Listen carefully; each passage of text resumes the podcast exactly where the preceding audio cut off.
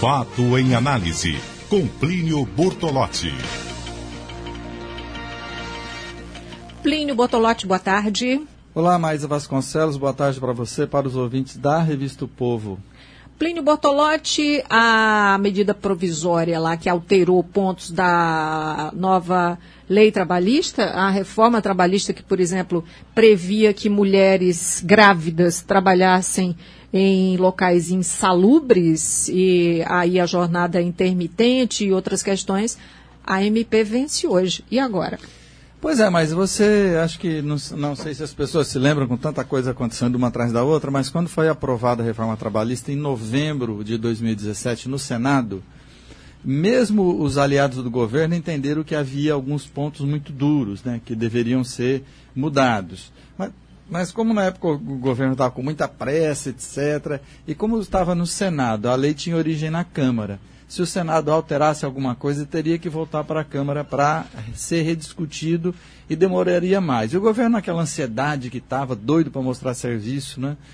Então, ele, que, que o governo prometeu? Que faria uma medida provisória, é, digamos assim, é, tornando menos duro alguns pontos, né? É, relativizando alguns pontos.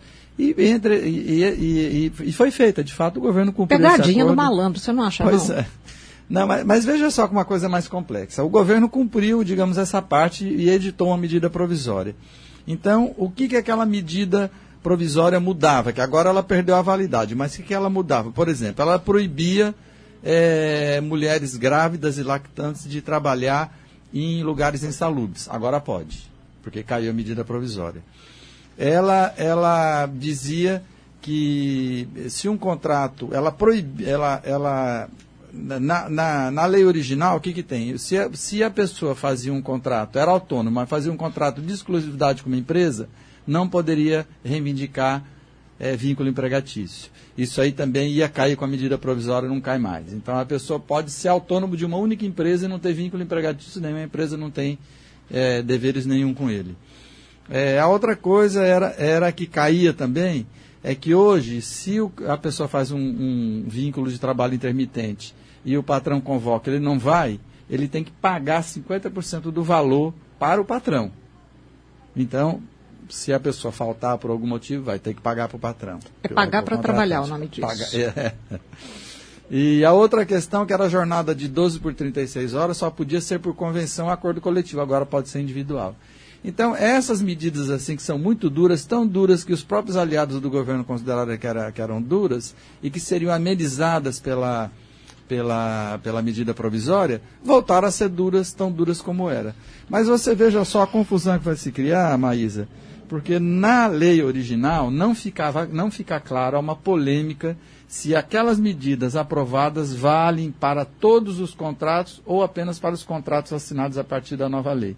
Agora ninguém mais sabe. Ou seja, a, a, aquela, aquela litigação, aquele litígio, aquela busca da, da, da, justiça do trabalho vai aumentar, muito possivelmente. Né? Ou não, né? Porque já está determinado que se o trabalhador perder, ele paga inclusive os honorários do. É, mas aqui eu não lá. sei bem como é que seria a questão porque não está claro na lei, né?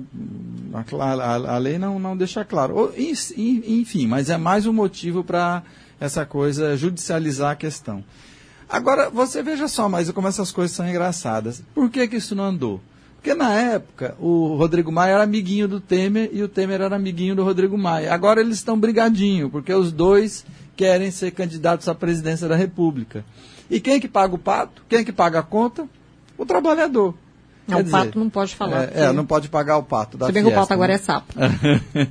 então, o que aconteceu é o seguinte, na, isso aqui é uma medida que teoricamente beneficiaria o trabalhador, mas eles não estão nem aí. A questão agora é uma briga política, isso podia ter sido, eles podiam ter apreciado essa medida provisória que perdeu valor agora, e o trabalhador é que vai ficar com esse prejuízo. E, os, e, e olha só, Maísa, os empregadores também. Porque essa questão aqui de não saber quando vale esse contrato uhum. vai ser mais um objeto de, de litígio. Então você vê que eles estão preocupados com o problema deles e não com os problemas do país, apesar de todo esse discurso que a gente ouve diariamente, que está todo mundo muito preocupadinho com o país. Mais Vasconcelos. É, é isso, isso, Plínio Bortolotti. Vamos seguindo então. Muito obrigada. Um abraço, até mais. Um abraço. Revista O Povo.